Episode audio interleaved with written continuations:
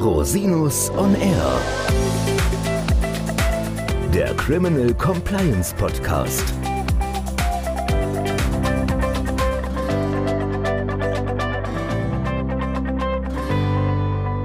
Herzlich willkommen zum Criminal Compliance Podcast. Schön, dass Sie wieder eingeschaltet haben. Mein Name ist Christian Rosinus und unser heutiges Thema ist ein aktuelles Urteil des Europäischen Gerichtshofs zur Anwendung der umstrittenen EU-Blocking-Verordnung, die es EU-Wirtschaftsteilnehmern untersagt, bestimmte US-Sanktionen gegen den Iran und Kuba einzuhalten. Die EU-Blocking-Verordnung wurde 1996 erlassen, um den Auswirkungen bestimmter US-Sanktionen gegen Kuba, Libyen und den Iran entgegenzuwirken und den internationalen Handel zu schützen. Die Große Kammer des EuGH hat nun über die schwierige Frage zu entscheiden gehabt, ob Unternehmen aufgrund drohender US-Sanktionen ohne Nennung von Gründen gegenüber US-gelisteten Unternehmen ordentlich kündigen dürfen oder ob eine solche Kündigung wegen Verletzung von Artikel 5 Absatz 1 der Blocking-Verordnung unwirksam ist. Gehen wir mal in Medias Res.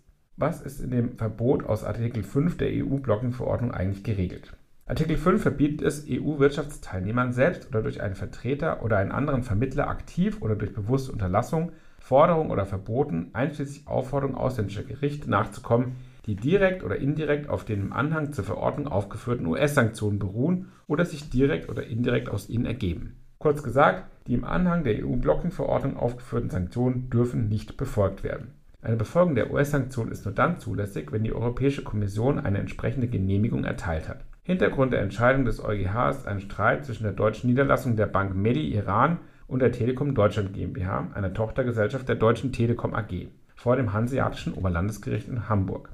Die Medibank ist seit dem Austritt der USA aus dem Atomabkommen mit dem Iran 2018 auf der sogenannten Specially Designated Nationals and Blocked Persons Liste, sogenannte SDN-Liste, aufgeführt. Das bedeutet im Ergebnis, dass nach US-amerikanischem Recht praktisch sämtliche Geschäftsbeziehungen mit der Bank verboten sind, auch für deutsche Unternehmen. Die US-Sekundärsanktionen werden von der EU allerdings als völkerrechtswidrig angesehen. Deshalb verbietet die EU-Blocking-Verordnung verschiedene drittstaatliche Sanktionen zu befolgen.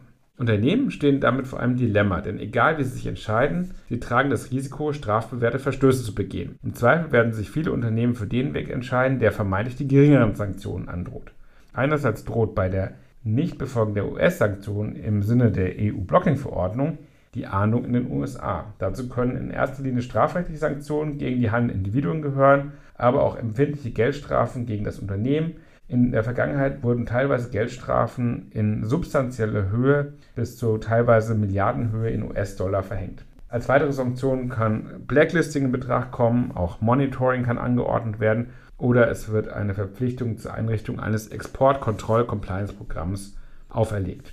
Andererseits besteht natürlich das Risiko, dass Verstöße gegen die EU-Blocking-Verordnung begangen werden. Diese wiederum können nach dem Außenwirtschaftsrecht als Ordnungswidrigkeit geahndet werden. Hier sprechen wir von Geldbußern von bis zu 500.000 Euro. Zudem sollten die Unternehmen auf dem Schirm haben, dass Schadenersatzansprüche des Geschäftspartners drohen können, wenn zum Beispiel Rechtsgeschäfte wegen Verstoßes gegen die EU-Blocking-Verordnung nichtig sind. In dieser Gemengelage spielt also der Fall, mit dem sich das OLG Hamburg zu beschäftigen hatte. Auslöser des Streits zwischen der Bank Melli und der Telekom war, dass die Telekom sämtliche Vertragsbeziehungen mit der Bank ohne Angabe von Gründen und ohne Genehmigung der Europäischen Kommission ordentlich gekündigt hatte, und zwar kurz nachdem die Bank auf die SDN-Liste aufgenommen worden war. Die Bank Melli hatte unter Berufung auf 134 BGB und nach jeder Rechtshandlung, die gegen ein gesetzliches Verbot verstößt, nichtig ist, Klage erhoben. Die Bank hat sich darauf berufen, dass die Kündigung nur aus dem Grund erfolgt sei, weil die Telekom die einschlägigen US-Sanktionen gegen den Iran nicht habe verletzen wollen. Das wiederum verstoße gegen die EU-Blocking-Verordnung, weshalb die Kündigung unwirksam sei. Das OLG Hamburg hat sich nun einem Vorabentscheidungsversuchen vom 2. März 2020 zur Auslegung der EU-Blocking-Verordnung an den EuGH gewandt.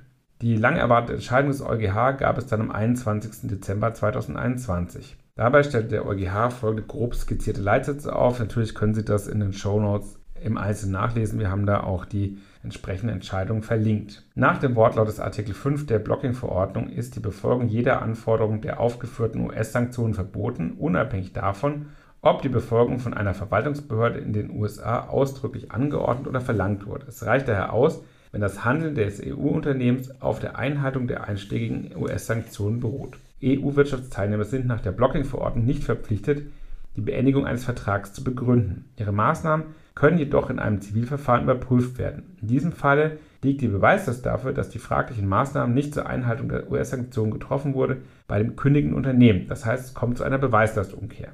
Die Entscheidung eines EU-Unternehmens, ein Vertragsverhältnis mit einem gelisteten Unternehmen zu kündigen, die nur auf dem Wunsch beruht, den US-Sanktionen nachzukommen, kann als unwirksam angesehen werden, mit der Folge, dass die nationalen Gerichte verpflichtet sind, das Vertragsverhältnis so zu behandeln, als ob es zu den gleichen wirtschaftlichen Bedingungen wie zuvor fortgesetzt worden wäre.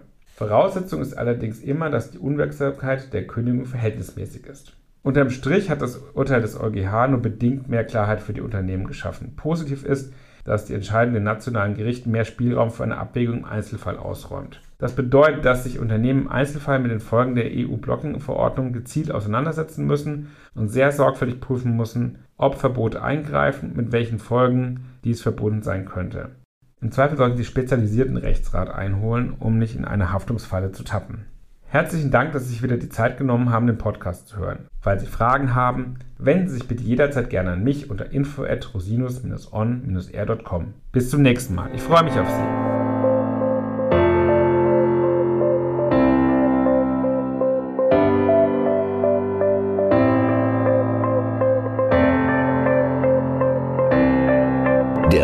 Podcast stellt lediglich einen allgemeinen Überblick über rechtliche Themen dar und ersetzt selbstverständlich keine Rechtsberatung zu konkreten Fragestellungen im Einzelfall.